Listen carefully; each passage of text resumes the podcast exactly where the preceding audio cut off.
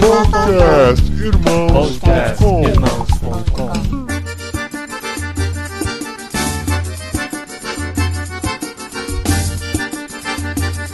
Olá, pessoas!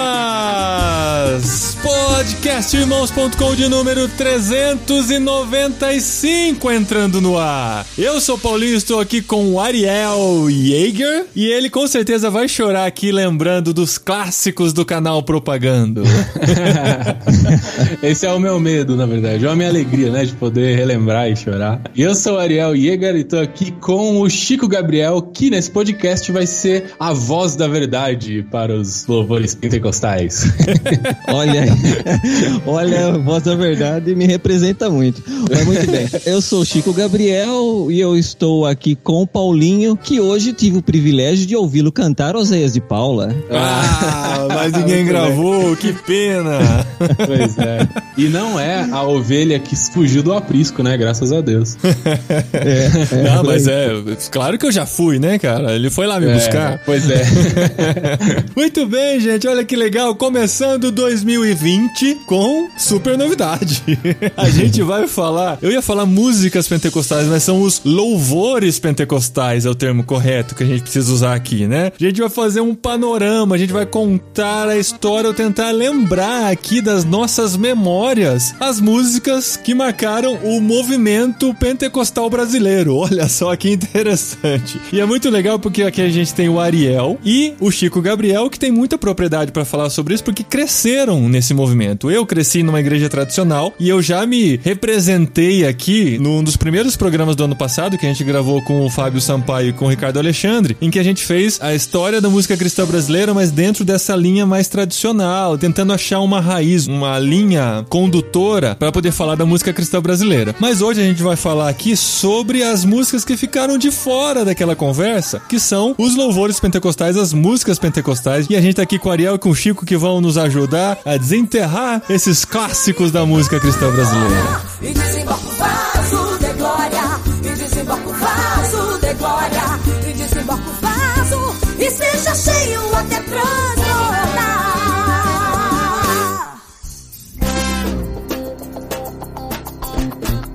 Muito bem, gente. Esse é um daqueles programas que sempre vão vir os comentários. Ah, faltou tal música, faltou tal coisa, faltou tal comentário. Claro que vai ficar muita coisa de fora, inclusive no programa do ano passado que eu gravei e o Chico me ajudou a editar. Enquanto ele editava, ele falava. Ah, não, enquanto ele editava, não. Acho que ele me ajudou a pesquisar as músicas, né? né É, eu Chico? fiz a. Não, eu fiz a capa, eu fiz a vitrine. Ah, foi isso, verdade. Ele ouviu antes, né, da publicação, antes do programa editado, e ele ajudou a fazer a vitrine. Aí ele falou: Ah, vocês esqueceram um monte de coisa e tal, é normal esquecer. E hoje ele está aqui para ser criticado também, porque a gente vai esquecer muita coisa. E é importante deixar claro que muitas coisas a gente vai deixar de fora, ou é por desconhecimento, ou é porque a gente não lembrou. Porque foi feita uma pesquisa que a gente tentou resgatar década por década os cantores, as duplas, os conjuntos, as bandas que marcaram essas épocas, mas tem que entender que tem muito a ver com a bolha em que nós crescemos, né? Numa época pré-internet, né, gente? É, sim, mas é, até assim, mesmo se a gente soubesse de tudo ou tivesse uma lista com todos os nomes, não seria fácil de falar tudo aqui no podcast também. né? É, Que exato. muito- o universo Sim, é até- bem vasto. Até porque essa realidade dos louvores pentecostais, a realidade mais antiga, né, dos louvores pentecostais, ela é uma realidade sem internet. Daí você tem muito os louvores crescendo dentro das igrejas, aquelas realidades mais regionais e Aham. você vê muita coisa autoral de pessoas que estão ali nessa oficina que a gente chama de igreja, né, onde a gente Aham. aprende a tocar, a cantar e se desenvolver musicalmente e tal, e que É. é, acredito ser a realidade do Chico assim como foi a minha. Exato, e é importante pensar nisso porque, assim, às vezes a realidade do Chico e do Ariel, que estavam aqui no Sudeste, vai ser muito diferente da realidade de alguém que cresceu num universo pentecostal no Nordeste, no Norte, no Centro-Oeste ou até no Sul do país. Porque, imagina, né, antes da internet, como que essas coisas aconteciam? Ou a pessoa meio que estourava nas paradas de sucesso sucesso gospel. E a gente acabava tendo acesso a eles indo na livraria evangélica da nossa cidade e conhecia aquele disco, levava para casa, aprendia a música e ensinava para a igreja, ou acontecia de a gente fazer uma visita em outra igreja de outra região, aprender aquela música do jeito que aquelas pessoas cantavam, trazia para nossa igreja, cantava do jeito que a gente aprendeu e aquilo se tornava parte do cancioneiro daquela igreja. Então, assim, a forma como que essas músicas eram distribuídas e a gente tinha acesso a elas era muito diferente do que a gente tem hoje. Hoje também não é muito fácil, porque hoje a oferta é tão grande, né? A quantidade de músicas, a quantidade de coisas sendo lançadas todos os dias é tão grande que também começam a ser formadas essas bolhas que são diferentes. Então tem que entender que o que a gente vai falar aqui vai ser visto a partir do nosso olhar, da nossa realidade. Talvez você se identifique com alguma parte do que a gente vai falar aqui. A questão da distribuição também, a gente tem que lembrar que havia outras formas antes, né? Antes pra internet a gente está falando. Ou você ia em loco, por exemplo, ah, sei lá, na Conde de Sarzedas, em São Paulo, que era o, o centro pentecostal, onde tinha as gravadoras, as, as livrarias, até hoje, né? Inclusive, Uhum. estão lá. E muitos cantores faziam apresentações ou lançamento dos seus discos ali, na porta da livraria, sabe? Então, colocava a Uhum. caixa de som e, e cantava. Então, às vezes a pessoa ia lá, ouvia. Por exemplo, tem um amigo que falou pra mim que chegou e falou: ah, Eu lembro uma vez que eu fui o cara que levou pra minha igreja a música Soldado Ferido. Porque eu cheguei lá, o Júnior tava cantando, lançando o disco dele lá na frente, né? Então, ou e eu seja, não ele faço chegava. ideia do que você tá falando, Chico. Cara, é um clássico. Há muitos feridos choram de angústia e de dor, clamam por proteção e por paz.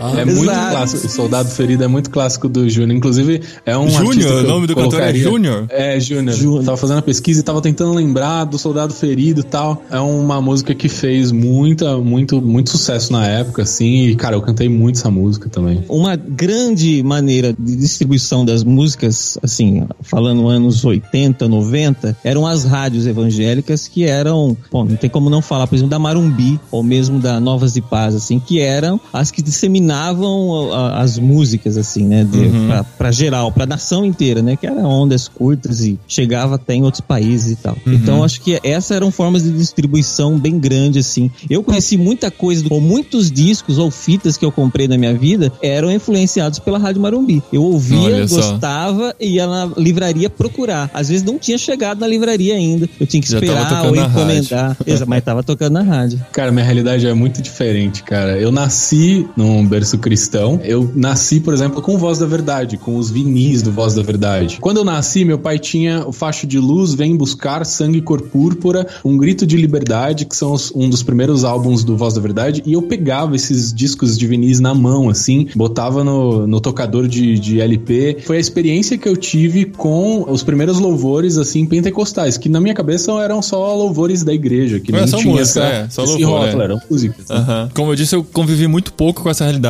E Voz da Verdade eu fui conhecer na minha adolescência já, quando o meu pai comprou um aparelho que tocava CD. A gente não tinha ainda para ele tocava CD. Ele, que ele tinha aquele carrossel de CD e tal, você colocava três CDs ao mesmo tempo, ele girava entre si e tal e tocava. Sim. E o primeiro disco que eu ganhei foi no Amigo Secreto, no fim do ano, né? Porque meu pai comprou no fim do ano, e teve o Amigo Secreto, eu ganhei o disco Majestade do Voz da Verdade. Majestade, estou aqui para te adorar. Quero exaltar teu nome sobre o céu, a terra e o mar, pois só tu és santo. Teu poder é real. Esse, esse eu decorei. Porque eu só tinha ele. Era o único CD que eu tinha em casa. Então eu decorei as músicas. Eu achava muito esquisita, porque não era uma realidade muito diferente da tiver, minha. Se você tiver esse CD Majestade ainda, procura que eu tô na capa do CD. Ah, Ah, não. Sério, eu tô ali no meio daquela Olha esse multidão. Chico, cara. Olha esse Chico. Eu tô na frente calma. do palco quando tiraram essa foto. Não, é lógico, tem muita gente. É, mas deve ter na internet, cara. Vamos lá. Eu fui no lançamento passado, que era hum, este antes do Majestade, Majestade eu não me lembro qual que era. Não, Ah, cara, a Deus- capa são eles de costas, virado pra foto e um fogo subindo assim atrás. É essa capa que eu tinha. Hein? O Majestade é onde tiraram a foto e eu apareci no seguinte, porque a foto que apareceu na capa do seguinte foi feita no lançamento do Majestade. É isso. Coração Valente. Mas Coração Valente tem milhares de pessoas na foto. Tô é na Coração frente, Valente é. mesmo? Ah, mas aí é difícil, não tem definição essa foto pra gente ver o Chico aqui. É assim, eu sei que eu tô aí porque quando ia ter lançamento, eles faziam cartazes e distribuíam nas, nas livrarias evangélicas que tinha. E tinha um cartaz que era bem grandão e era a capa do disco. Ou seja, um cartaz grande e eu consegui me achar fácil. Ali eu sabia que eu tava ali na frente, aí eu consegui me achar, mas do CD é bem difícil mesmo. Informação errada aqui, pedimos perdão aos nossos ouvintes. Mas- Quem procurou no Google, desculpa aí o tempo. Ah, é mesmo, cara. Aqui, ó. Ó, eu Coração vou ter- Nossa, ter tem muito pontinho aqui, cara. Não tem como ter você. É, é só pixel, não tem. Chico Tá Pixel. vendo? Ó, tá vendo? É que bem na frente, no centro, tem um cara de macacão. Não sou eu. Eu estou do lado dele. Não, é um cara de suspensório, isso? Ah, é Camisa macacão, branca, tá de macacão. Ou sou eu também, porque eu tava de macacão nesse dia, mas eu acho que não sou eu aí, não. Você tava no gargalo mesmo, cara. Lá assim, "Ô, voz da verdade, cadê você? Assim, né? Eu vim aqui só pra te ver. Pra te ver. Tava É, nessa. exatamente, exatamente. Cara, mas como um grupo conseguiu, né? Olha só, eu acompanho a Voz da Verdade desde que eu nasci. Meus pais acompanham a Voz da Verdade desde que eu nasci. E quando foi lançado o DVD do Voz da Verdade de 30 anos, eu pensei, caramba, cara, quanto tempo já, né? Eles regravaram algumas músicas no DVD e eu era apaixonado por aquele DVD, cara. E foi acho que nessa época que começou a, a, a época das músicas dos filhos dos, dos integrantes, né? Do Voz da Verdade. Sim. Tem o, como é que é o nome? Do, é o Moisés o nome dele? Moisés é o pai. Moisés é o pai, É, isso. é, é, Moisés, as é, Moisés é o filhos, assim. Sobrenome da, da, da Isso, família. é Carlos Moisés, não é? Ah, O Carlos Moisés é o, é o Carlos, depois tem o José Luiz, né? Que são os Moisés. cantores principais, exatamente, Moisés. Depois vinha a Entendi. Elizabeth Moisés, vinha não sei o que lá Moisés, entendeu? Vinha vários. E voz da verdade aqui na sua cronologia, Ariel, você colocou anos 70, né? Então ele foi fazer 30 anos aqui no comecinho dos anos 2000, provavelmente. Eu não sei quando é que... É, isso, isso. Só pra encerrar esse do Voz da Verdade, Voz da Verdade, o primeiro lançamento deles é em 78, que é o LP Quem é o Caminho, que chama. Então, o mas LP 78 deles. não foi a fundação deles? Não foi quando eles Não, foram o primeiro álbum foi lançado em 1978, Quem é o Caminho. Aí depois 79. Eu sei porque eu fico pensando, eles quando eu nasci, eles já tinham LP gravado, entendeu? Hum. Nesse nesse nível assim. Majestade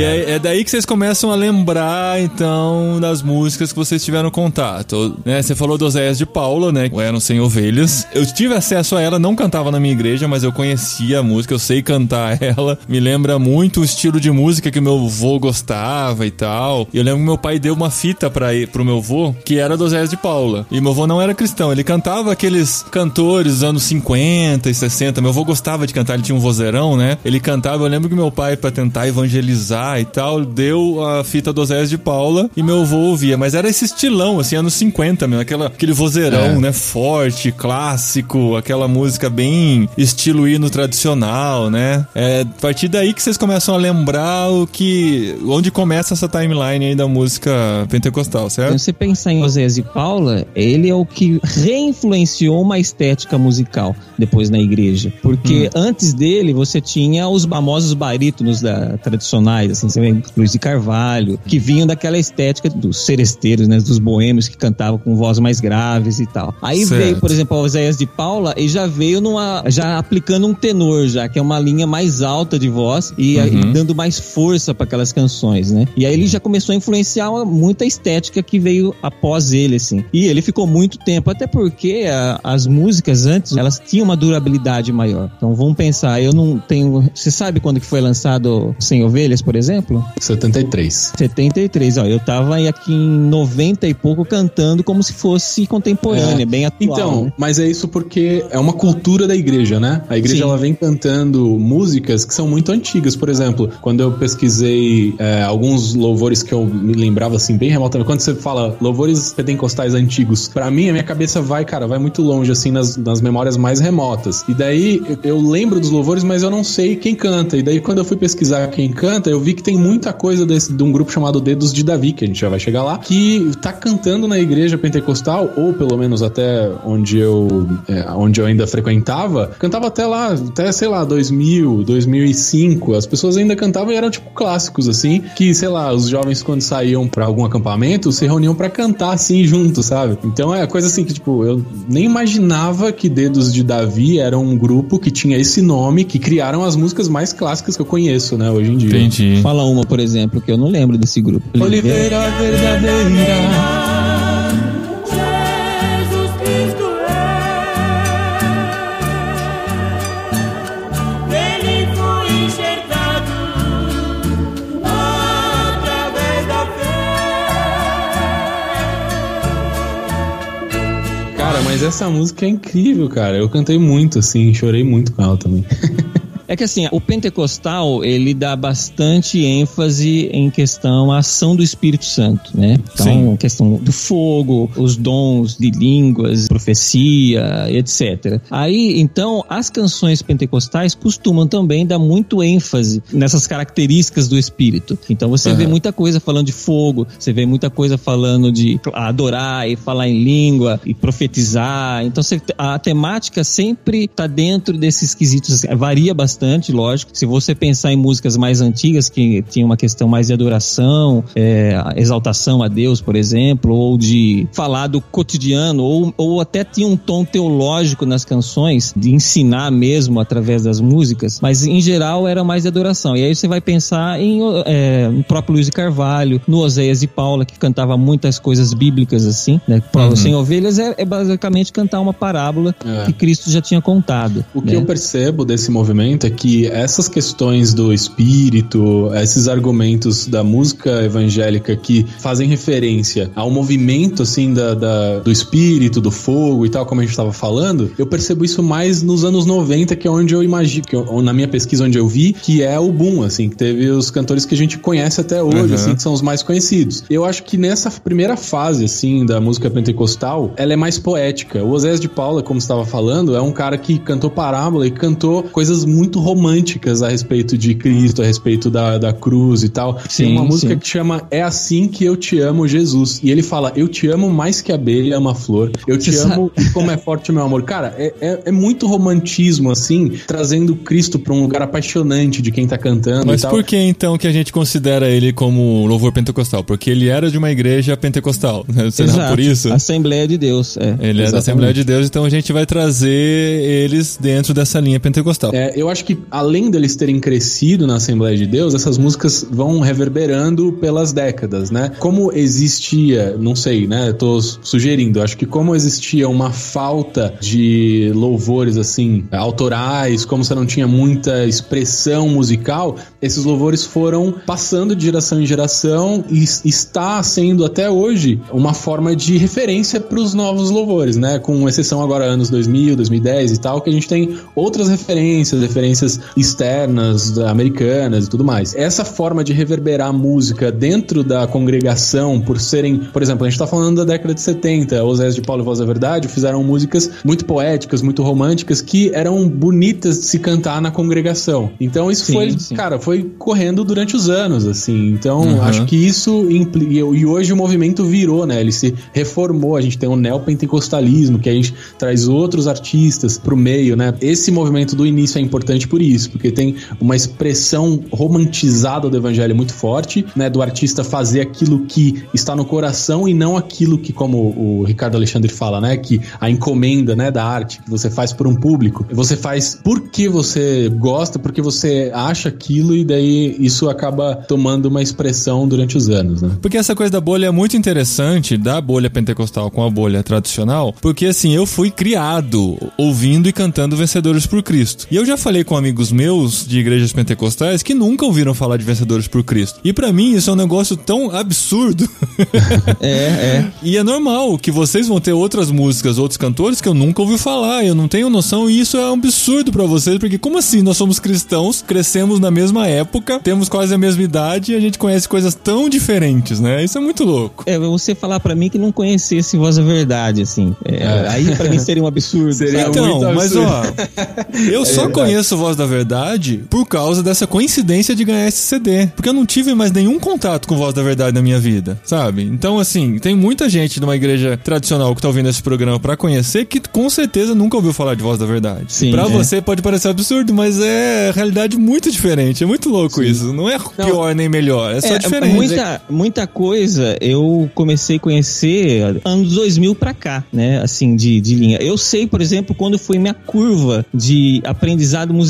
Porque eu lembro um dia, né? né, eu sempre cantei Voz da Verdade, sempre, porque era minha maior influência, porque era, era a banda mais jovem que eu conhecia, assim, sabe? Tipo, no meu auge dos meus 12, 13 anos, era o que tinha de mais moderno, assim, né? Tipo, cantava rock, cantava samba, sabe? É, Então, eles eram era- bem ecléticos, né, cara? Acho que foi isso Exato. que trouxe eles pra onde eles estiveram por muito tempo, né? Mas E assim, aí- eu, eu também não sei quanto é verdade, mas eu lembro que quando eu tive acesso ao disco do Voz da Verdade, algumas pessoas disseram, toma cuidado, eles são de uma seita esquisita aí e tal, né? Mas eu não isso sei foi de que que igreja eles são. Isso ah, foi anos que ano? 90. O que mais pegava, assim, é que na época tinha muita lenda urbana, vamos dizer assim. É mais Então, que não tinha exato. tanto. É, não vamos falar nem que é fake news, porque era mais lenda urbana, coisa que ia passando pra lá e pra cá e tal. Não tinha como você ter acesso à verdade e nem à mentira tão facilmente. E nem a voz da verdade. Exatamente. Mas assim, o Ai, que diziam deles é que eles não criam no Espírito Santo. Doce, doce Espírito Santo, vem, vem pousar em mim. Né? Isso, é, Exatamente. o negócio, não criando a trindade, né? Não tinha É, essa... essa é a principal coisa que pegava com a voz da verdade. Então, tinha muitos pastores que proibiam exatamente de tocar a voz da verdade na igreja. É, eu, por isso exemplo, mesmo. eu fui numa, num dos lançamentos e eu lembro que foi algumas pessoas da minha igreja, de outra igreja também, outra Assembleia de Deus, aproximadamente uns 20, 25 pessoas da outra igreja. Quando voltou, todos imediatamente ficaram de banco, porque o pastor ficou sabendo que eles foram lá e colocou todo mundo de banco porque não era para eles ter ido no show do Voz da Verdade. Para quem Entendeu? não está acostumado com o vocabulário igrejês, ficar de banco é o quê, Chico?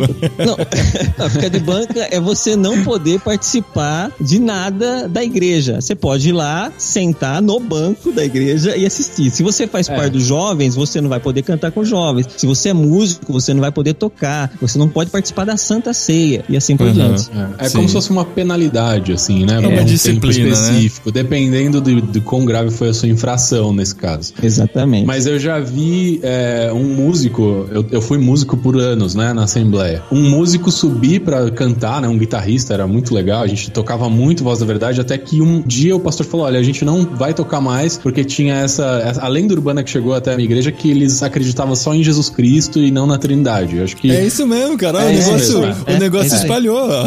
E daí acontece que o cara subiu pra cantar e no meio do playback, assim, né? Tinha muito essa cultura do playback de bota faixa 6 aí, sonoplasta, e daí, tipo, Não é você assim vai mais, começa Chico? a cantar. Não é exatamente assim mais, Chico? Tem o playback? Os, os- as pessoas levam playback pra cantar na, na igreja? Sim, mas é que agora toca direto do celular. Olha ah, só. a pessoa cara. conecta o celular lá. É. Olha só. Entendeu? Não, daí ele subiu pra cantar. Quando começou a cantar, que o pastor sentado, né, percebeu que era a voz da verdade, ele, ele pediu pro sonoplasta parar a música na hora e pediu pra ele descer e explicou: olha, gente, eu já falei pra esse músico X que não era pra cantar a voz da verdade, como ele está cantando, a gente está encerrando a participação dele aqui. E, é assim, né, causou uma. Causou um Desconforto. transtorno. É, um transtorno, um desconforto ali na hora. Foi na hora, assim, na lata. Foi na Não, lata, na hora. levanta e, re- e resolve, né, cara? É, levanta e resolve. Mas vamos lá, gente, ó. Voz da Verdade parece que marcou muito a vida de vocês Então, mesmo. eu acho, eu Mas acho já que temos- ter um podcast, um podcast só, de voz da verdade.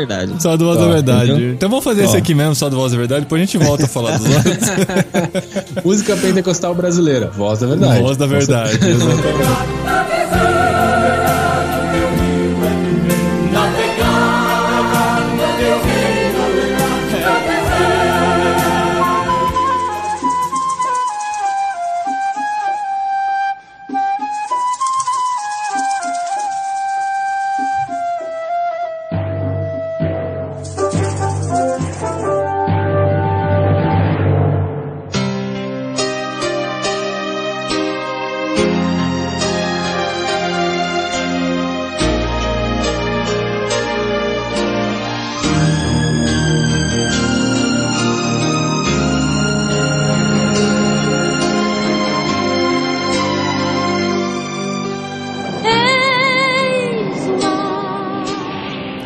na década de 70, vocês colocaram aqui Shirley Carvalhais. O que, que ela representou aí na história? A Shirley Carvalhais foi a que mais vendeu os discos, né? Nos anos 80 e 90, cara. Acho Ah, que... ela já tá entrando nos anos 80, né? A gente tá É, falando de anos não, ela- 70, mas acho que já, talvez finzinho dos 70, começo do- dos 80, né? Isso, isso. Ela fez sucesso nos anos 80 e 90, mas ela começou a carreira nos anos 70, né? Eu coloco o 70 porque tem muita dessa influência também do início, né? Mas ela fez muito sucesso e eu acho que ainda faz, né? Eu fiz teatro durante alguns, alguns anos e numa peça a gente cantava uma música dela, assim, das antigas. Então é uma influência muito grande em todos esses anos, né? Você, você ouvia bastante Shirley, ô Chico? Como é que é a sua relação É, com essa artista? Eu ouvia bastante porque o pessoal da igreja cantava bastante, assim, a- até depois dos anos 90, mesmo que começou a aparecer mais a Shirley, assim. Eu não lembro de quando que ela começou a gravar, você lembra? Não, não lembro. Nas pesquisas é, assim, década de 70, deixa eu ver. Tem, ó, tem Acima das Estrelas, 1977. 77. É, no finalzinho. Ela era bem diferente do que é hoje, cara. É, naquela época. Você tem, tem Sim. um, um disco 77, depois 78, depois 79, depois 80, 81, 82, 73, 84. Gravou tipo um Caramba. por ano, assim, cara. Imagina. É, Cara, mas Isso há ainda... 40 mas- anos. É que assim, a gente vê e, e- mas mesmo assim não, não pega, por exemplo, o cantor tipo Josué Barbosa Lira. Não sei se você conheceu, mas obviamente você conhece a, obra do cara, porque o cara chegava a gravar nove LPs por ano, sabe? Que que é isso, mano? Eu lembro que eu tava na casa de um amigo meu e eu encontrei um lá, um LP, que era em comemoração ao centésimo vigésimo LP de Josué Barbosa Lira. Caramba! Olha aí. Isso é inspiração divina, hein, cara? Então, você. E, e E, o o pessoal fala de Rolling muito- Stones, U2, que grava um monte de disco. Quem é U2 Exato. na fila do pão de Josué Barbosa Lima? Exatamente. Até a- o meio pentecostal, eles têm bastante coisa do corinho, sabe? Que é aquelas pequenos trechos de música que se cantavam em, em loop, né? Ficava cantando, Sim, depois sim. emendava com outro, que É emendava tipo com outro. um, um refrão de uma música, né? Um estribilho. Ex- né? Exatamente, exatamente. E, e Josué Barbosa Lira é o maior compositor de todos esses corinhos que se cantavam, entendeu? Olha só. Caraca, então, se for dessa, pensar, a maioria desses corinhos que se cantavam eram do Josué Barbosa Lira. Posso citar um de repente aqui, que justamente esse não vai ser, mas. ah, é, vai alguém vai- vai me malhar ali. Mas você pega aqueles corinhos, sei lá. Tira, tira, tira a sandália. a sandália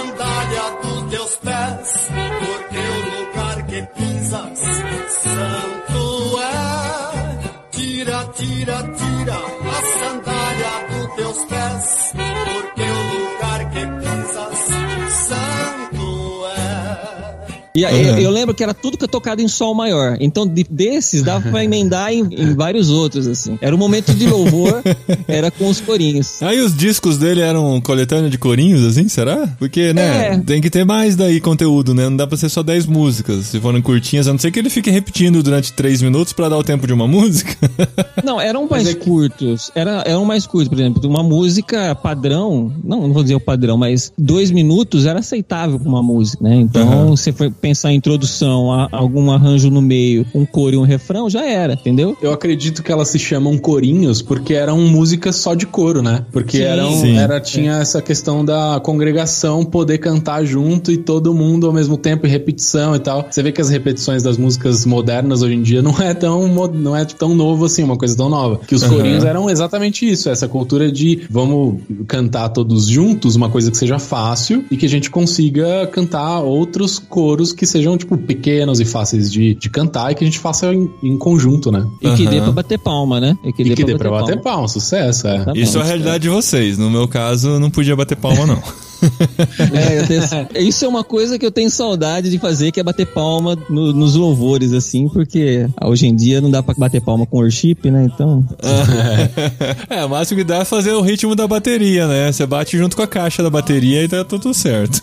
É, primeiro, terceiro tempo, tá, tá certo. né? Então, é Você vê que também é uma influência do movimento, né? Não, não do movimento na questão figurativa, né? mas movimento real, assim, das pessoas dançando, batendo palma. Isso é muito muito pentecostalismo pra mim, é uma coisa que marca muito. Tem Uhum. até as expressões, né, os canelas de fogo, as pessoas que gostam de, de realmente dançar, então você vê que ali por, por volta dos anos 80 e 90, você já começa a ver mais ritmos nessa pegada, né, do, de repente do forró, da coisa mais agitada. Sim, então tem muito sim, corinho que foi pra esse lado, justamente pela questão do movimento, de se fazer ali de uma coisa mais junta mesmo. A própria influência nordestina nas igrejas, eu acho que contribuiu pra isso, né? Sim, sim. Aqui tem fogo, aqui tem glória e tem renovo. Tem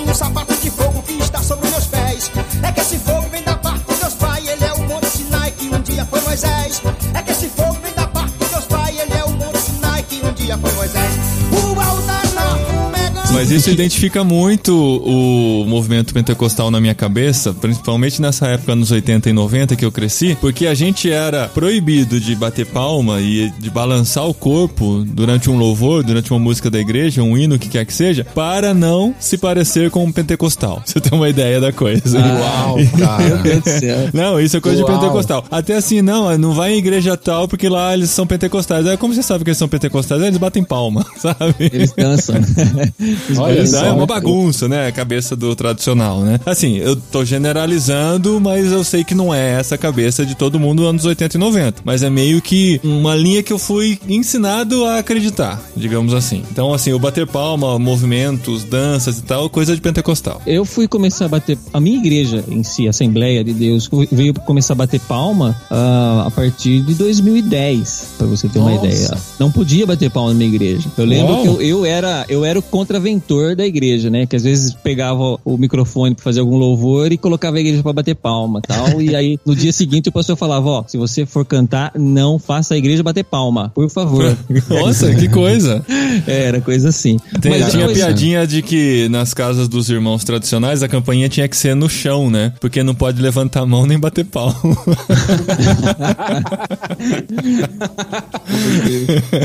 Eu cresci numa igreja pentecostal que chama é, Assembleia de Deus Ministério de Perus. Acho que a Assembleia de Deus tem muitos ministérios, né? Quando eu ia, eu acho que era novo ainda esse ministério. Não sei se ele era tão famoso quanto é hoje. Assim, famoso entre muitas aspas, né? Muitas Uhum. pessoas não conhecem. Esse ministério, essa igreja, ele era. Ele estava dentro de um bairro que era considerado meio que periferia da cidade onde eu morava. Então, eu vivi muito dessa realidade de viver um evangelho dentro da igreja de muito louvor, de muita palma, de muito movimento, de muito chacoalha, chacoalha, sabe? Então, pra mim, esse movimento de expressão corporal justificada na ação do Espírito Santo era muito comum. E os louvores, é, Espírito, Espírito, que desce como fogo. Cara, era Sim. era o que, o, vamos dizer, incendiava a igreja na questão do movimento, né? Então, pra mim é muito comum, tanto que depois que eu fui pra uma igreja que é mais tradicional, as pessoas achavam isso muito estranho, assim, poxa, você tá ok com isso? Tipo, lógico, eu cresci dentro de uma igreja assim, né? Não- Nada muito diferente do que eu não tenha visto. Eita, glória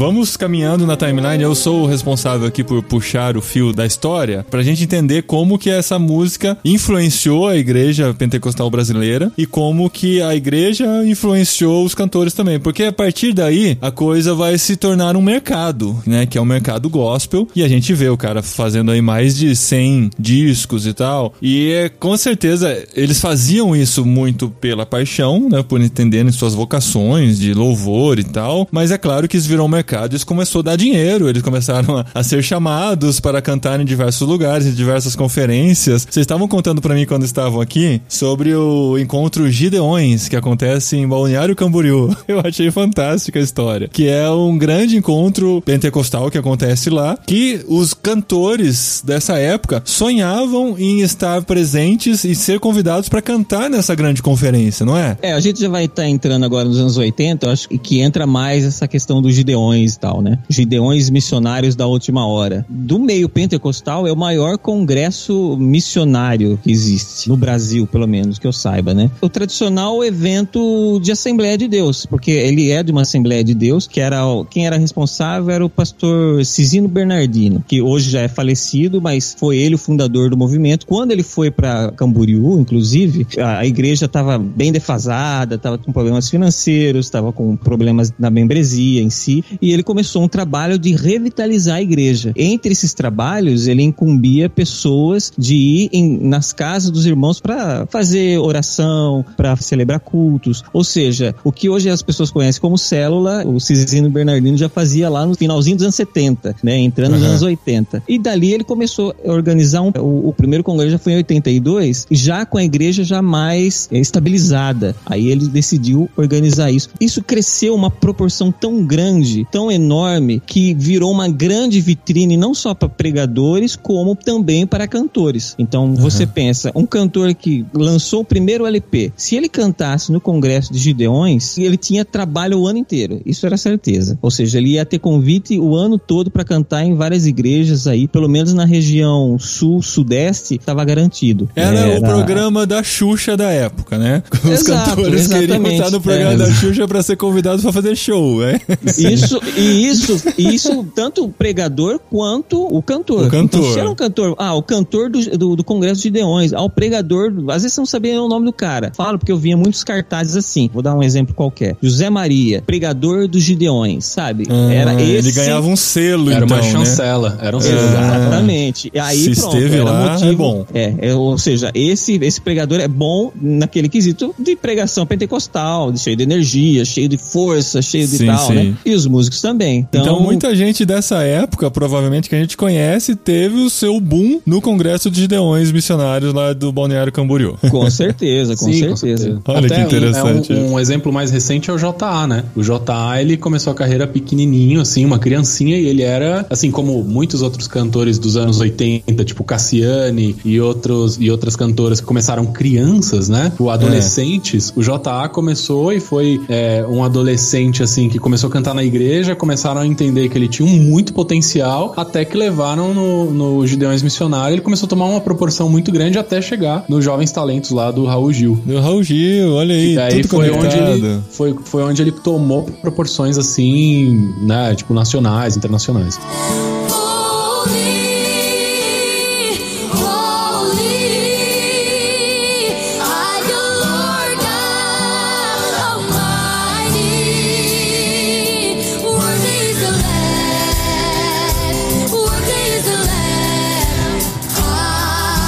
Certeza que o Raul Gil mandava olheiros para os Gideões Missionários.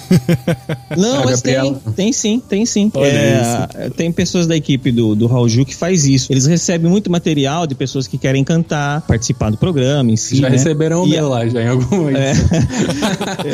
Eu sei porque tem uma amiga minha que ela foi, ela participou, ela não participou do programa em si pra disputar nada, mas ela já ganhou o, o contrato com a gravadora diretamente, né? E aí ela teve a participação, cantou no programa e tal, mas aí o Raulzinho, o filho do Raul Gil, veio aqui na igreja dela pra ouvir ela cantar, ver se era aquilo lá mesmo que ela tinha mandado e tal, no, no vídeo e tal. Que E- Não é coisa, um olheiro, cara. né? É o olheiro nesse caso. é, é, exatamente. É, nesse caso, eu não sei se todos os casos são assim, mas nesse caso foi o filho do, do Raul Gil mesmo que veio pra fazer. Imagina pra a ver. comoção na igreja, assim, né? Ah, o filho do Raul Gil tá aqui, vai ver a fulana cantar e tal. É, a pressão, É, imagina sim, a pressão, né? Sim, É a exatamente. mesma coisa, exatamente. é, eu faço os paralelos com o universo que eu conheço, né? Vem o dirigente do Real Madrid assistir um adolescente jogando nas divisões de base do Santos Futebol Clube, por exemplo, sabe? É, é todo mundo de olho nisso, assim, nossa, cara, olha só, ele vai ver aqui se vai levar um moleque de 14 anos pra treinar lá na Espanha, por aí vai. Deve ser uma comoção parecida, né, dentro desse universo. Exatamente, A exatamente. Gabriela Rocha também teve esse caminho, né? Ela Sim. foi pro Raul Gil e aí através do Raul Gil é que ela já é mais mais recente, é de 2010, mas é o mesmo É. caminho. Uma vez Caramba. me, me cadastraram lá no programa do Raul Gil, sem eu Ah, saber. me e daí eu cadastrar. Um amigo meu, né? Um amigo Sim, meu me pois é, cadastrou. cara. Eu, eu queria muito ter me cadastrado no programa, mas eu falei, cara, eu não vou fazer isso porque tem que gravar um vídeo X específico lá e tal. Eu É. falei, eu não quero. E daí uma amiga minha da igreja pegou um vídeo no canal propaganda e mandou. E, enfim, não deu em nada, né? Obviamente. Eu não, não apareci no Raul Gil, nem, nem me ligaram, nem nada. Tá Por isso bem. que você não é um grande sucesso do mundo gospel Sou, hoje, né? Mas se você digitar canal propaganda no, no Google, eu vou parecer como um artista como qualquer outro, olha só. Olha aí. É causa da internet. A internet é o melhor Raul Gil que existe, cara. Inclusive, se digitarem canal propaganda, você vai aparecer antes dos outros artistas que existem no mundo. Olha só. Exato. é. Por aí também. Viu, mas, viu, Ariel, se você quiser, eu arranjo uma boquinha pra você cantar nos Gideões. Não, valeu, cara. Obrigado. Eu tenho uns contatos aí. Você tem essa influência, Chico? posso- Passa o contato que vai ter posso- muito ouvinte querendo.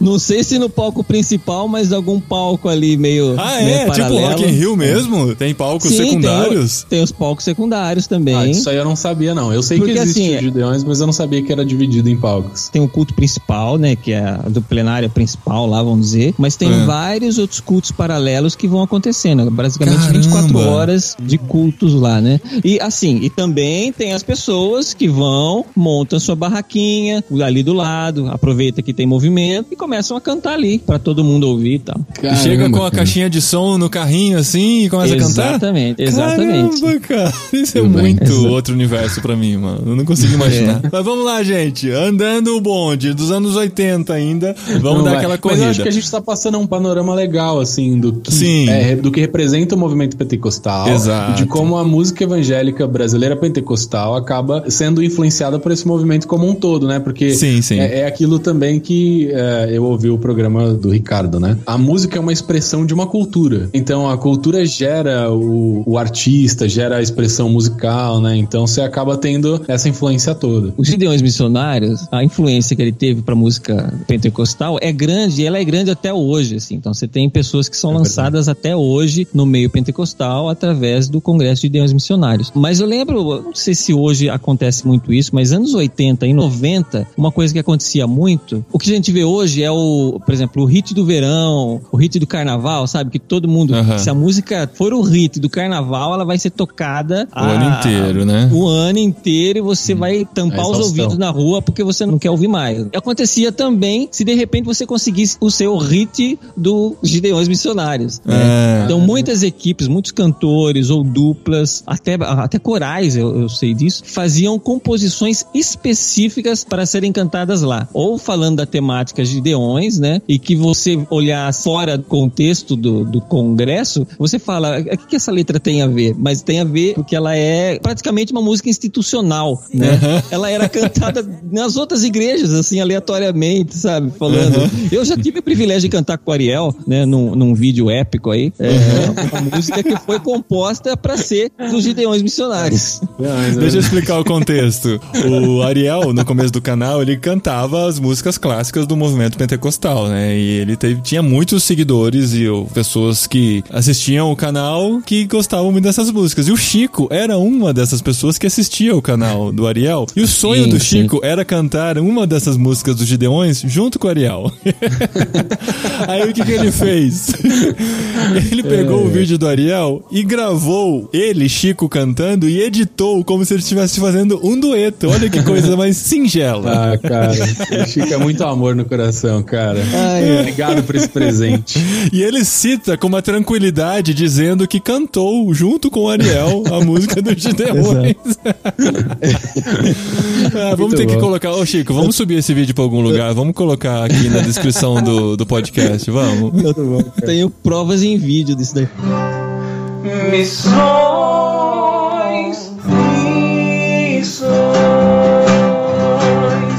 missões está no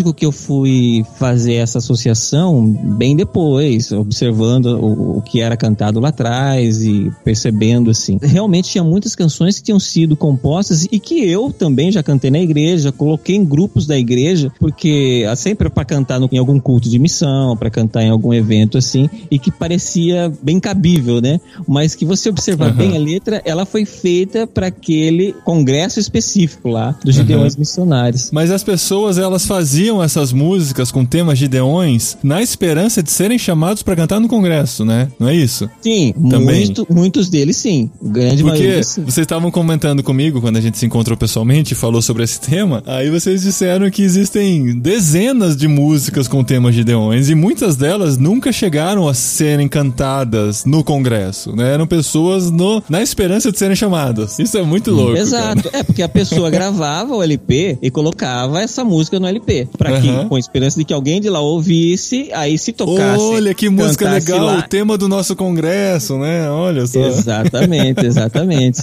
É porque assim, se eu falo pra você Gideão, você vai pensar na história de Gideão da Bíblia, o, o, o, o juiz, né? E que, assim, não tem uma associação de. Tem, lógico, né? Pelo nome vai ter associação com o que eles fazem lá. Mas a música em si não dizia a história do Gideão juiz, né? Falava de um evento missionário. Gideão era sinônimo de missionário. Todas essas canções que davam essa atribuição a Gideão como missionário foram feitas para cantar lá. Algumas foram, outras foram apenas em tentativas, e eu acredito que outras foram apenas influenciadas pelo tema.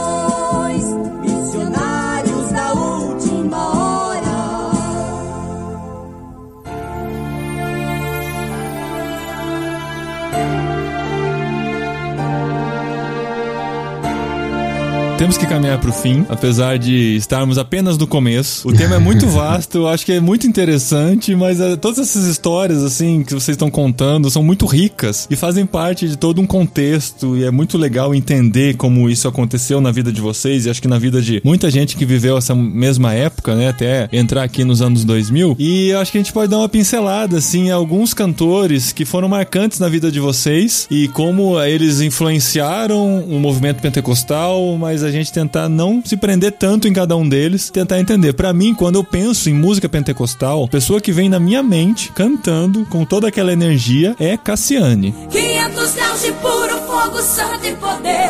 Pra fazer enfermidade desaparecer. Fazer o inimigo fugir de você. Não tem como. Cassiane. Cassiane, pra mim, é o símbolo da música pentecostal para mim, né? Não sei se para o movimento pentecostal, que tá aí ainda na atividade, pelo que eu imagino, né? E foi al- alguém que marcou realmente esse movimento. Quem pra vocês, além do Voz da Verdade, Oséias de Paula, marcou o movimento da música pentecostal brasileira? Cara, pra mim, é que assim, eu sou músico e cresci na Assembleia, tipo, tocando e cantando, né? Acho que o Chico também. E a gente fazia muito louvor da Cassiane, fazia muito louvor da Lauriette. Ainda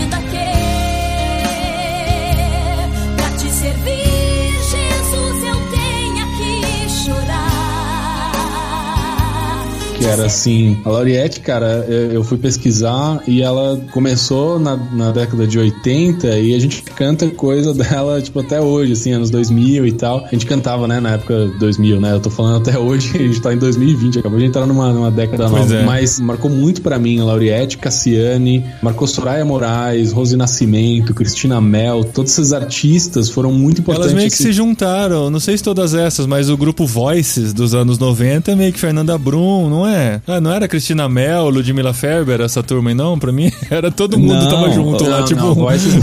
Aí, é, Voices eram cinco, eram cinco cantoras. O grupo Voices era composto de cantoras da MK. É, Marina de Oliveira, Fernanda Brum. Lislane, ou Lislane, e Eichla e Josiane. Acho que a Josiane exatamente. fez carreira solo também, Eichla fez, eh, tá aí até hoje, Todas, Fernanda Brum. todas fizeram. Todos fizeram carreira solo. É, eu É, conheço pouco. Umas uma, é lógico, umas se estenderam mais que outras, mas todas fizeram carreira solo, né? Então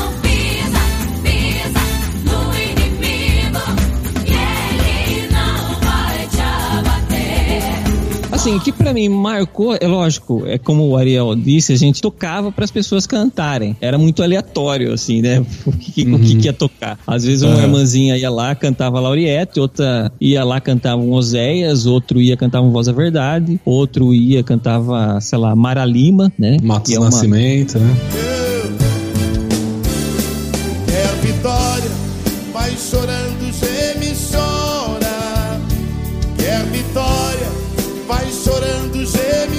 Levanta sua mãe, levanta a mão, receba a bênção nesta hora. É só pedir, mas vai chorando, geme, chora.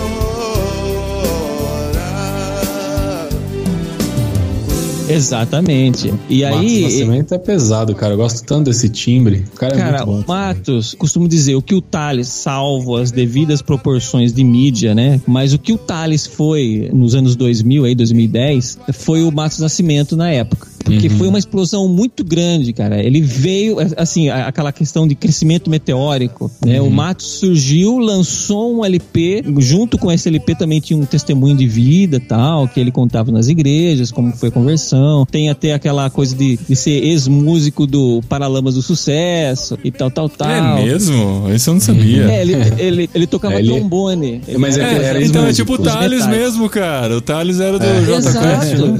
É. Exatamente, Matos que eu tenho fez muito sensação. frila, né? Ele também fez muito frila Sim. de, de back vocal e tal, de músico mesmo, até ele começar a compor e a fazer umas músicas autorais, assim. É, então, e assim, do, do mesmo jeito que o Thales, o Matos também era um, um músico completo. Ele tocava tudo, ele cantava muito bem, ele fazia as vozes, ele. Então, quando ele lançou uma coisa, primeiro disco dele, ele veio totalmente fora do que tinha no mercado, né? do que tinha, do que as pessoas ouviam. Então tinha aquela coisa de muita gente torcendo o nariz, ah, tem muita bateria. Outras pessoas. Metal, gost- tem muita metaleira. Exatamente. Né? Desculpa, metaleira aqui é instrumento de sopro, que eu, que eu chamo de metaleira, né? Que é o trombone, Sim. trompete e tal. É, tinha, você sempre tinha um triozinho de metais, né? Ali um trompete, trombone, um, um sax e tal, né? Então, é legal as músicas ele dele, eu lembro essa- alguma coisa. E quando ele veio com essa estética, puxa vida, explodiu, né? Até porque não se tinha nada. Eu mesmo fui muito influenciado pelo Marcos Nascimento. Que o que até a questão dos melismas que ele fazia, que não, se você ouvir É. hoje, tá muito defasado tal, mas na época, pô,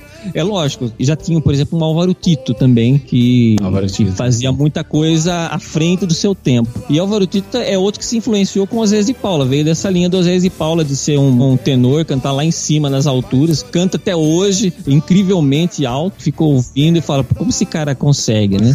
ele, ele- eu já tive a oportunidade de comer pizza com ele uma vez que ele veio na nossa igreja aqui, o, o Álvaro Tito, e aí ele tava contando que as grandes influências dele foi realmente Oséias de Paula e Michael Jackson. né? Olha aí. Então, você vê a mescla Sucesso, cara. Que sucesso. Exatamente. Então você pensa, ó, por Álvaro exemplo, Álvaro Tito. Tito, Matos Nascimento, aí você vem Cassiane. Estamos falando só de anos 80, do que surgiu ali dentro dos anos 80, né? Até 90, que tava bem explodido ali. São coisas que influenciaram, porque. ou J eu- Neto, cara. J Neto não era aquele que cantava igual o Roberto Carlos? Ele nunca Pra- assumiu isso. Não, mas pra mim, cara, eu ouvi aquilo. Ele não, nunca eu- porque nada. assim, eu cresci, nunca- eu cresci ouvindo o Roberto Carlos. Aí eu ouvia o J Neto e falei, caramba, é o Roberto Carlos esquisito, né? Mas era muito Roberto Carlos. Cara, tem uma música Aí- muito boa do J Neto. Você conhece, eu não sei se o Chico conhece, que é o É bonita, é bonita, a cidade que Jesus preparou, ela é bonita. Cara, é, um- é de uma expressão tão simples assim, mas tão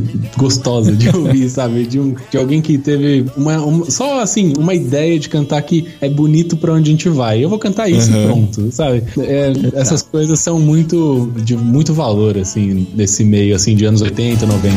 É bonita, é bonita. A cidade que Jesus preparou, ela é bonita. É lá que eu vou morar. O pecador não acredita. A cidade que Jesus preparou, ela é bonita. Gospel. É. É, é. Mas tem até umas capas dele que faz uma referência, assim, tipo, na pose é praticamente a mesma, sabe? O O olhar. cabelo, é o- né? O cabelo tem aquele cabelo é o chapinha e o cabelo mais comprido, estilo que o Roberto Exato. usava tal. É um e vestido de mullet, branco assim. e azul. Exato. É, é. Mas é você Sou quem eu, tá tá dizendo, bom. não é a gente. Exatamente. Ninguém, a gente, é meio que um É tabu, assim, né? não pode falar isso, né? Não, é porque ele mesmo não assumia isso, entendeu? Uhum. Era muito evidente. Quem ouvia, ouvia, era muito Uhum. evidente que ele tinha essa inspiração no Roberto Carlos. Eu- Se você fosse falar pra Ele ele, ele não assumia isso aí, não. Não tinha como falar.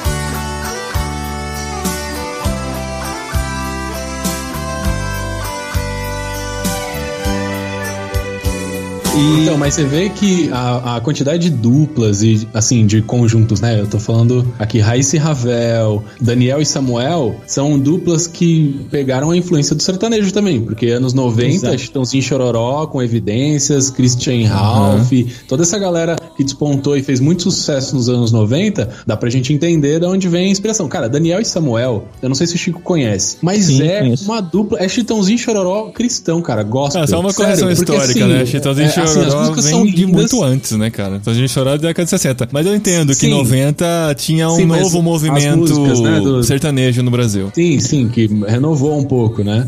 A música da igreja é inevitável que ela não seja influenciada com o que é feito Sim. lá fora, né? Como foi dito no outro podcast, isso havia uma defasagem de tempo, é lógico, não era de imediato que era assimilado, até por questão de tipo, ah, as pessoas são, é, isso é música do mundo, etc e tal, mas com o tempo isso se tornava mais fácil de ser assimilado. Talvez, por exemplo, ah, se surgia um sertanejo, sei lá, Chitãozinho Chororó, é mais difícil que quem vivia, já- já era adulto na época, assimilar uma música igual do Chitãozinho Chororó pra dentro da igreja. Mas os filhos eram mais fácil, por exemplo, de ouvir, porque ouvia fora, né, na casa dos amigos, etc, e crescia e, e depois acabava executando esse estilo de música lá na frente. Então por isso que eu acho que tinha uma certa defasagem, porque quem era contemporâneo da música na igreja, da música que era tocada no, vamos dizer assim, no mundo, né, no, no- no meio secular, quem era contemporâneo na igreja não executava, mas a próxima geração vinha, era influenciado desde a infância com aquela música e começava a fazer lá na frente. Antes, até nos anos 70, tinha muita coisa de trio, tinha muita coisa É, que era coisa dos anos musical, 60. né? Exatamente, que era coisa que é lá dos anos 60, mas na igreja É. veio lá na frente. Nos anos 90, quando começou. Tem a Rose e Nascimento aqui. Não, essa é- ela é irmã do Matos Nascimento. Tá. A Rose Nascimento. É, ela já veio na, na linha da. é parente do, do da Adri Matos também. A Adri Agora, também é Nascimento. Minha esposa, no caso. Ai, Adriana Nascimento, Quem- dá pra já lançar Quem um cantava a CD. música lá do, do, do Gideões, que, que eu cantei junto com você? É Canari, Canarinhos de Cristo. Ah, Canarinhos de Cristo, cara. Meu Olha, Deus. momento Exatamente. nostalgia Esse é uma aqui. tam- Então, É. mas esse é uma, é uma que também surgiu nos anos 90 e que fez um sucesso absurdo ali, com pelo menos dois dos três álbuns deles, LPs, né? Vamos dizer assim. É. Três LPs dele foram de enorme sucesso, sendo trazido pelo Congresso de Gideões também, que eles foram, fizeram a participação lá, como também, como eu falei lá atrás, eles eram muito tocados nas rádios, né? Tinha- eles eram da própria. Da, a, a rádio tinha uma gravadora e, a e eles eram da gravadora da rádio, né? E vem Então- com essa pegada sertaneja, né, também, pra Sim, missões. cer- cara. sim. E, e, cara, Daniel e Samuel tem um refrão que é Ele entra pelo gelo, sai de dentro de um vulcão, desce no despenhadeiro sem levar nem arranhão, passa no meio das nuvens, toca no fundo do mar, entra dentro de uma rocha e sai do lado de lá. Essa bom. estrutura. Essa estrutura de sertanejo. Foi essa estrutura de repetida. sertanejo é muito, é muito bom, cara. Eu, eu gosto, né, na verdade. A gente fala de músicas iguais hoje, mas antes tinha muita repetição também do estilo musical. Que nem esse, esse estilo mesmo que o Ariel falou agora, ele foi repetido e replicado inúmeras vezes. Porque quem fazia muito sucesso com composições assim, que gravava coisas assim há muito tempo e não fazia tanto sucesso, só depois começou a fazer na voz de outras pessoas, é aquele outro cantor, o Cícero Nogueira. Ele o se torna em garçom e levar alimento do bom. E enquanto não chove, não falta alimento, o profeta não morre. Decreta jejum na cova dos leões e o profeta passeia pra lá e pra cá. Enquanto tem crente na cova, o leão tem que jejuar. E pra gente que olha de fora, bem de fora mesmo, a gente consegue ver um padrão nas músicas, principalmente das que faziam sucesso, assim, Cassiane, Sim. sei lá, Damares, Eichla. As músicas da Cassiane pra mim tinham uma fórmula só. Aquela música que ia num crescendo, num crescendo, num crescendo, e aí dava aquele repique da bateria, aí entrava com fogo total, tal, que tudo explodia, aí, aí ia terminando pra baixo, assim, e acabava. Esse era o, o formato das 500 500 graus graus de unção, né? 500 graus Eu de tinha- e poder, cara. É, e tinha a estrutura também, que era a estrutura das convenções Sim, da- dos sim. instrumentos, né? Tan, tan, tan, tan, tan, tan. É. sempre umas convenções. e tal. Então, é aquela coisa, né? Exatamente. Quando você ouve um CD sem conhecer muito, né? Sem se aprofundar nele, você ouve várias músicas e fala, nossa, é tudo música igual, né? Quando... Isso é bem comum, né? Quando a gente vai pegar um estilo diferente do nosso e a gente acha que é tudo parecido. E essa era a impressão que eu tinha também, que existia uma estrutura, uma formulinha de fazer a galera entrar na música, dava aquela explosão e tava todo mundo girando e tal, e vibrando com a música, e aí ela cumpriu o papel dela. Isso tem na estrutura do corinho, por exemplo. O corinho, se você prestar atenção na estrutura do corinho, ele sempre é uma introdução parecida com forró. E daí, quando acaba essa introdução, você tem só o vocalista fazendo umas pausas dramáticas na canção, E o varão de guerra aqui está. com um instrumento assim bem pianinho, sabe? Bem baixinho. Por dentro e por fora ele está olhando. E daí, de repente, vem uma, uma estrutura de preparação, pã, e daí começa o ritmo, já pra você, né, ter toda, esse- toda essa estética da música do corinho, acaba E influenciando. ainda- O movimento influencia, porque esse momento do vocalista falando baixinho, tal, a letra da música, e só ele cantando, te dá a liberdade pra quem tá participando de participar realmente desse corinho, não só cantando, mas glorificando, Isso. falando aleluia, batendo palma e tudo mais. O que o Ariel falou é, é- é muito importante. Uma das estruturas da música pentecostal é exatamente isso, é a participação das pessoas Ah. que estão ali no meio. Então, seja com glória a Deus, seja com as palmas, seja com aleluia no meio. Então, às vezes o cantor pede essa participação. Então, ele geralmente ele joga uma frase forte ali, né? E Jesus tocou no esquife e o morto levantou, pá! E já dá aquela pausa dramática porque ele sabe que vai vir um glória a Deus do pessoal, legal. entendeu? Gente, eu não tô rindo de Exatamente. deboche, tá, gente? Eu tô rindo porque eu tô achando muito interessante. Bom, então, gente, tem aqui Ludmilla Feber, tem Cristina Mel, Rose Nascimento, Soraya Moraes, tem a Damares com os- o clássico Sabor de Mel, né? Que quem Sabor pensa em Mel. música pentecostal e não Sabor de pensa em. Sabor de Mel, não, não sabe o que está pensando, né? Fernanda Brum e tal, e toda essa galera. A gente vê que teve muita mulher, né? Nessa época surgiram muitas mulheres que despontaram aí, tanto que a MK investiu no Voices e tal, e fizeram bastante sucesso nos anos 90. O que foi uma coisa muito legal pra época, porque em 97, eu não, se eu não me engano, criar um grupo só de mulheres, assim, no meio cristão, né? Tipo, de. Eu sei que talvez a maior parte das cantoras cristãs, das músicas cristãs, são feitas por cantoras mulheres, né? Mas você reunir um grupo pra época, até assim, sei lá, 2013, eu não sei até onde foi. Cara, é muito expressivo isso, assim, pro meio, né? Pra sociedade como um todo. Sim, sim.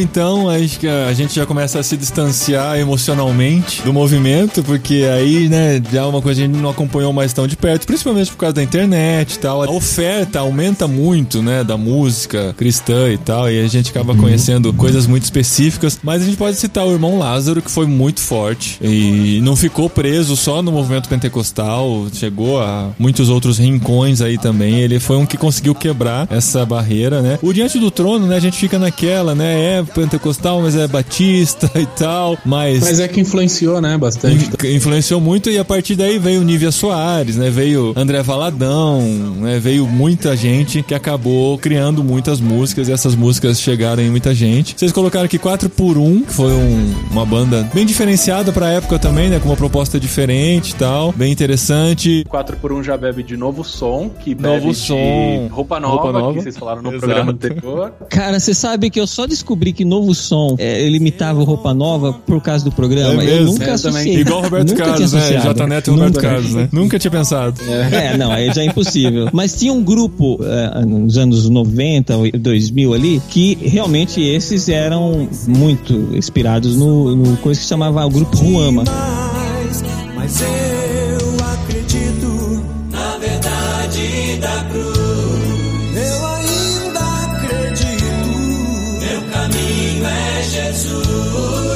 Esses eram, ah, inclusive, é, pessoas do Roupa Nova que produziram. Sabe o que eu vi que faltou aqui na lista? Talvez anos 90 ainda, ou começo dos anos 2000, Toque no Altar, né? Toque que no teve Altar. algumas músicas deles que bombaram, depois parece que se dividiram e virou chamando a arca, uma- trazendo Não, a é, arca, alguma coisa assim. arca. Aí foi virando, é igual o Voices, né? Foi se dividindo, só que daí eles foram fazendo outras bandas. Que é um movimento que veio junto com o Livres para Adorar também, né? Tipo, meio mesma, Livres. do mesmo tempo, é. Do Livres Aham. Juliano Som. Cara, é Juliano Som ou Juliano Som? Tipo, o filho do Juliano, entendeu? Não, é uma é piada. separado. Juliano Som. É Juliano, som porque Juliano ele é Som. coreano. Tipo Ariel Som. Ariel Som. ele é coreano. Deveria- ele é o da certo deveria coreana. ser Juliano San, né? Porque ele é japonês e tal. É coreano, é coreano. Ah, não sei, é, pra mim é. Ó, rapidinho. A gente tava falando das estruturas do louvor, né? Do, do, do corinho e tal. E aqui em 2000 a gente tá falando do irmão Lázaro, que tem uma coisa curiosa sobre o Lázaro, que ele era do grupo Olodum, né? Que, então a Ah, carreira dele começou verdade. muito antes dele se converter. E daí, no grupo Olodum, sei lá, 97, não sei, anos 90. E daí, quando ele se converteu, ele começou a cantar as experiências que ele teve com Deus nessa época. E tem uma música dele que é Ainda Bem Eu Vou Morar no Céu, que tem essa estrutura também que a gente tava falando do corinho. Ele dá esses espaços de tempo pra igreja compartilhar com a música, né? Dando glória, aleluia e tal. E daí, no, no final da música, ele fala: Os inimigos da igreja vão ficar aqui e eu vou subir e eu vou subir. A depressão, as enfermidades vão ficar aqui, eu vou subir, eu vou subir. E aí, quando ele, no, no, no show ao vivo dele, quando ele fala assim: Olha, agora eu quero ouvir um glória bem alto, porque vocês vão, né, vocês vão falar agora um glória bem alto, porque aí ele Essa canta. agora você vai dar um glória que vai balançar o teto dessa igreja. Presta bem atenção. Satanás com seus demônios não vão nos impedir. Eu vou subir, eu vou subir. Agora encha o é justamente esse pan da música que dá já essa autorização, A né? deixa, pra né? gente. Eu pensei que você ia falar que no show ia acontecer meio que Lady Gaga, assim, ia, sobe um elevador, assim, eu vou subir, eu vou subir, a plataforma ia subindo, assim, ia ser fantástico, hein, cara? Não duvido que alguém não queira, não tenha feito isso, mas tudo bem. Pelo menos não tenha tido a ideia, né? É que o Thales não cantava essa música, mas ele subia nas treliças do, do palco, assim, Pois pra é. cantar. E vocês esqueceram aqui, eu coloquei como um grande conhecedor do movimento pentecostal brasileiro, Regis Danese e Fernandinho. Como vocês vão esquecer Regis esses dois Danese. nomes? Eu nem Regis lembro quem é. Regis Danese é o como Zaqueu, cara. Como Zaqueu, Zaqueu, quero subir. Meu Deus, cara. Parabéns. E Fernandinho, né, mano? Fernandinho talvez seja ainda anos 90, não sei. Veio na mente aqui agora também. Até hoje, né? Faz música aí que as igrejas estão cantando. E olha, Fernandinho, pra quem quiser ver, tem um vídeo no meu canal que eu entrevistei o Fernandinho, a gente fez uma entrevista. Não fui eu que falei com ele, foram uns amigos, mas a conversa com ele me fez redefinir um pouco de como os artistas cristãos, né, evangélicos no meio pentecostal, consomem suas músicas e como eles produzem, né? Ele fala muito do que, tipo, ah, eu, eu sou o que eu como, né? Então, tipo, eu faço música daquilo que eu ouço, das referências que eu tenho. E foi uma entrevista, assim, de entender o meio evangélico, assim, com respeito, com muito respeito pra mim, assim, na, Uhum. naquela época. E o Fernandinho foi uma figura essencial, cara. Eu, eu gosto muito da pessoa dele como músico, como artista e tal. E também das obras, né?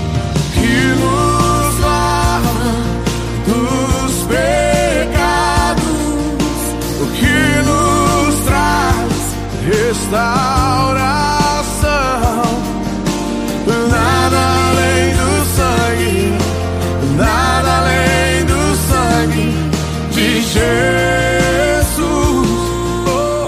Conhecer, né? Porque às vezes a gente fica criando muito a partir do personagem, a partir do artista, né? A partir de histórias que a gente ouve e tal. E a gente às vezes começa a descobrir que por trás de tudo são pessoas, né? E pessoas com vontade de fazer a coisa certa, né? Mas a partir daí, depois de Fernandinho, o que que tem no universo pentecostal brasileiro? O que que vocês cantam na igreja? Fala de Gerson Rufino, Chico. Gerson Rufino. Quem é Gerson cara, Rufino? Gerson Rufino foi, é, assim, é, pra- a mim não influenciou tanto porque eu já, não cantava tanto, não era mais o estilo que eu tava ligado. Sério? Poxa, É, cara, Gerson adorava Rufino. Gerson Rufino. O estilo worship veio pra ficar lá também ou ainda tem um pé na raiz da música pentecostal brasileira? Não, ainda tem um pezinho, mas bem menos. Por exemplo, na minha igreja não tem mais questão de, sei lá, distribuir oportunidades. Explica o que é isso pra quem é da outra bolha. Puxa, é tão, é tão simples pra mim. É, Não, Eu sei o que é, mas tem- talvez tenha gente Sim, que é. não conheça. Mas, por exemplo, na Assembleia, principalmente em igrejas menores, até hoje, assim, a igreja é um pouco menor, há distribuição de oportunidades. Então, de imediato, vamos pensar na liturgia do culto. Você entra, faz oração, leitura da palavra, canta dois, três hinos da harpa cristã, e em sequência, aí, por exemplo, já é umas 8 horas da noite, o culto vai até as 9. Das 8 até umas 8 e meia são distribuídos oportunidades para os membros da igreja. Então, o Mas é pastor dado senha, assim? Tipo, o, o- abre o microfone quem levantar primeiro vai. Ou ele abre o microfone e fala, ó, se alguém quer vir aqui contar um testemunho, cantar um louvor, tá livre. Ou ele mesmo aponta, ó, irmã fulano de tal venha cantar, ou irmão fulano tem um É mesmo? pra contar. Mas não chega antes, a pessoa não chega antes do início do culto? A pessoa chega e fala, ah, hoje eu tenho um cântico pra apresentar. Claro, É, antes de começar- É, quando Sim, eu ia sim, era sim. bilhetinho. A pessoa levava o bilhetinho pro pastor e falava: Olha, eu tô com um louvor preparado aqui. Aí, aí, assim, chegava um ponto de ser tanta gente querendo participar que algumas pessoas que sempre no encerramento das oportunidades o pastor falava: Olha, tem mais gente que mandou aqui os bilhetinhos e tal. A gente tá encerrando esse momento agora, mas sei lá, no próximo culto venha e participe. É, O professor tinha uma frase específica pra isso, nesse encerramento aí, ó. Os que não cantaram hoje, fica no óleo, que semana que vem tem mais. Fica no óleo.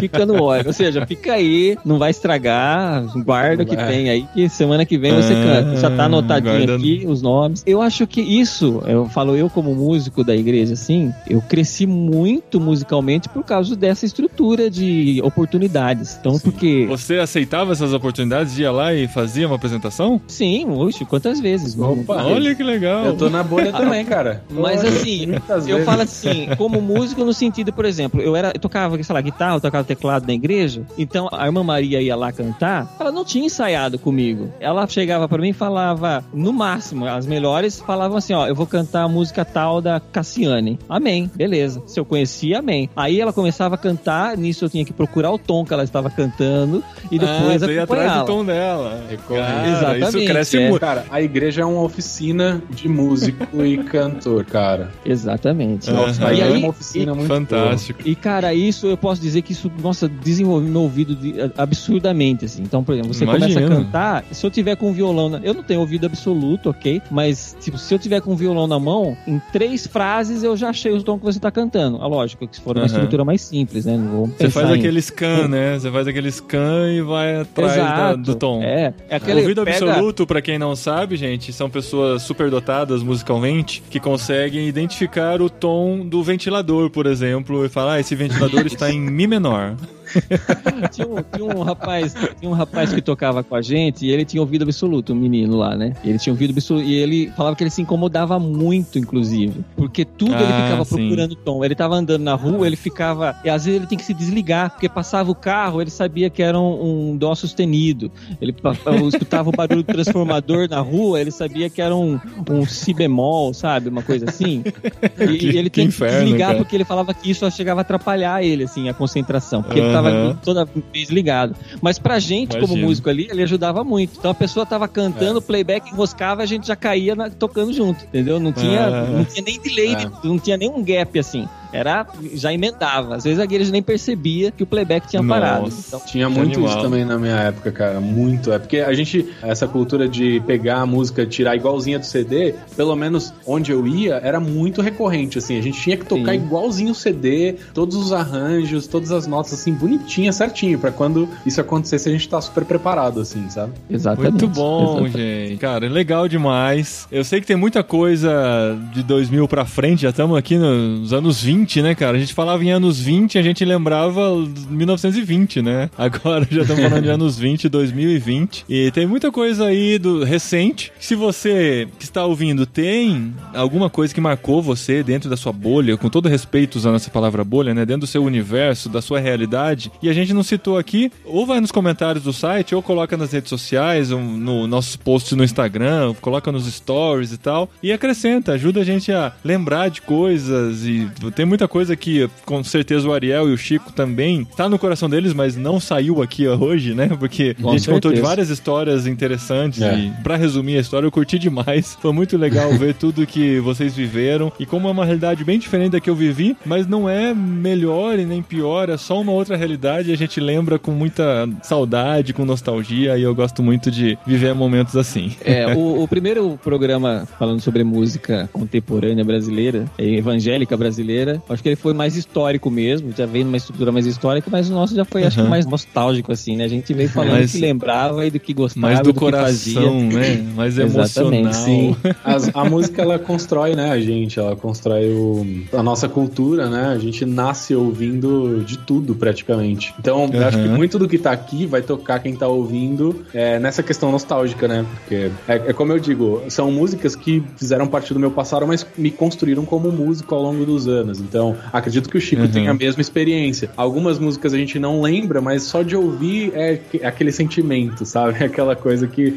que toca na alma. E, e eu acho que a Aham. música tem esse poder. E eu acho que a gente precisava de artistas com, com essa intenção, fazendo músicas mais intencionais, sei lá, poéticas ou não, mas que comuniquem Cristo e que façam parte de um 2020 pra gente lembrar lá em 2070 como 2020 foi incrível. E se não vai fazer você que tá ouvindo lembrar dessas músicas, com certeza vai fazer você fazer o que eu estou fazendo, que é jogar no Google cada artista citado aqui pra conhecer, pra poder ouvir. Terminando aqui, eu vou querer ouvir algumas dessas músicas que foram citadas. Com certeza algumas já estão tocadas aqui dentro do programa, né, na edição. E, e foi muito legal toda essa experiência que a gente teve junto aqui. Recadinho!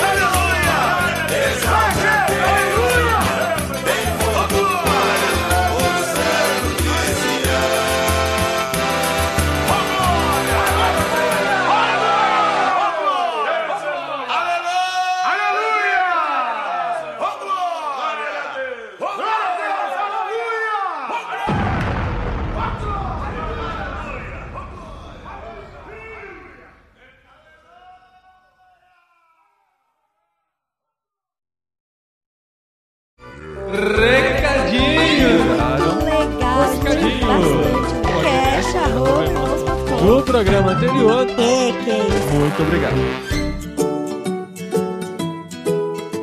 Recadinhos, esposinha! Recadinhos, esposinho, e 2020 já chegou! Já chegou! Já tá, chegou 2020! Tá valendo! Tá valendo o novo ano mais incrível das nossas vidas. Sim!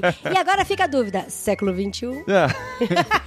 o século é 21 ainda, agora a década ainda é a de 2010. Ah, é. então a dúvida é outra, né? Verdade, eu confundi a, a Assim, polêmica. oficialmente, a nova década começa em 2021. Sim. 2020 ainda é a década de 10, mas aí Década assim, 20. né? Aí é questão de semântica, né? A gente É. pode encarar como a nova década começando porque mudou o decimal do ano. E você que ouviu o último programa de 2019 sabe pra onde estamos caminhando nesse ano de 2020. E a gente já começou dando segmento ao projeto, né? Dando segmento ao sonho Sim. ao chamado que entendemos de Deus de irmos pra Espanha ainda nesse primeiro semestre. Ainda nesse ano vamos pra Espanha, gente. Olha só que loucura. Então nós estamos fazendo várias coisas. A Aham. gente, como, né, todas as pessoas que querem fazer algo que tem um alvo, faz o quê? Um planejamento. Antes disso, hora, né? Né? Sim. Não, é porque a oração já tava lá no programa de Tá 2019, embutida. né? Tá certo. Aham. Então, assim, em 2019 a gente orou bastante, a gente entendeu que a gente ia pra ir pra Espanha. E agora, em 2020, a gente já tá convicto. A Sim, gente vai. Já estamos dando os passos para essa nova fase, que a gente acabou de chegar, inclusive, de Brasília, onde a gente passou 10 dias em conversas, em treinamentos, em mentorias, aprendendo mais sobre o desafio transcultural. A gente esteve no curso Perspectivas, a gente esteve com o pessoal da Missão Além, com o pessoal da Tente Internacional, com quem a gente faz o jet lag, né? O Gustavo e a equipe que estava lá reunida. E a gente teve altas conversas com missionários que estão no campo, falando sobre choque cultural, falando sobre adaptação e entendendo mais sobre a missão de Deus para o mundo, que foi o curso Perspectivas que a gente participou. Sim, além de todos os amigos que a gente encontrou e que deu palavras de conforto, falaram que a gente tá no caminho certo. que estão É orando por bom, nós. E as pessoas que a gente conheceu lá, né, que a gente encontrou, ouvintes do podcast que estão nos ouvindo agora, foram muitas pessoas, ganharam os bottoms, né? Já colocaram nas redes sociais, já marcaram a gente, a gente já repostou nos nossos stories. Então, um grande abraço a todo mundo, foi muito legal conhecer e você que nos encontra nos eventos, venha procurar a gente que você vai ganhar o bottom de irmãos.com. Isso vale até na Espanha, né? A gente não vai estar em muito evento na Espanha. Não, não. Mas alguém encontrar a gente por lá, a gente vai ter bottom pra distribuir. Então fica ligado aí. E se você quer conhecer um pouco mais sobre essa jornada nossa, sobre como a gente se despertou para ir para Espanha, para conhecer os espanhóis melhor e tal, por que que a gente vai para lá? Escuta o nosso último podcast Aham. e entre também em irmãos.com barra na Europa. Sim, lá a gente tem uma historinha resumida do que a gente falou no podcast e também tem o formulário para você se envolver mais, né? Você pode se inscrever para receber notificações, para receber mais informações e também para se tornar um de nossos mantenedores, porque nós estamos no processo. A nossa ideia é mudar no final de maio, olha só. Depois do Encontro Cepal, nós seremos enviados como missionários lá no Encontro Cepal, também na nossa igreja nessa época, e no final do mês nós pretendemos fazer essa mudança. Então tem muita coisa para acontecer e nós precisamos de parceiros, precisamos de pessoas que vão com a gente de alguma forma fazer esse trabalho lá na Espanha e a gente conta com vocês que já nos conhecem há tanto tempo, conhecem o nosso ministério, sabem da seriedade dele, sabem que a gente não vai lá para passear, né? Não, inclusive a gente quer pedir oração pra vocês, porque tem alguns passos que serão muito decisivos assim na nossa jornada até a gente ir pra lá. Por exemplo, compra de passagem, Sim. é aluguel de casa assim que a gente chegar lá, emissão de documentação e tudo isso, isso vai muita grana. Tem muita documentação, Então a muito gente- mais do que a gente esperava de coisas pra fazer. Inclusive, pra sair do Brasil, né? Você tem que declarar na Receita Federal que você está mudando de país e tal. Tem um monte de passos que a gente desconhecia, porque a gente nunca fez isso, Aham. que estamos tendo contato agora. Então, assim, além de tudo que a gente está fazendo, além de mudança, além do trabalho que não para, a gente está desenvolvendo, está trabalhando, está fazendo o ministério aqui, tem toda essa parte de documentação que demanda muito, demanda muita serenidade nossa, tranquilidade e muito empenho também para fazer tudo direitinho e não deixar nada para trás. Então venha com a gente, ore conosco, peça pra Deus assim, nos dar sabedoria pra desembaraçar todos os processos de documentação e também pela parte financeira, né, que a gente precisa levantar aí pelo menos mais 40% do orçamento que a gente já tem hoje. E, gente, então oficialmente começou a nova temporada do podcast Irmãos.com, esse programa bem diferente, descontraído e muito nostálgico para quem viveu essa realidade e muito informativo para quem não viveu diretamente essa realidade. Para mim, também foi muito legal por causa disso, de conhecer esse outro lado, né, diferente do meu. E eu tenho que agradecer muito, mas muito mesmo, ao Ariel e ao Chico, que não só participaram desse programa, mas editaram Olha esse programa isso! comigo.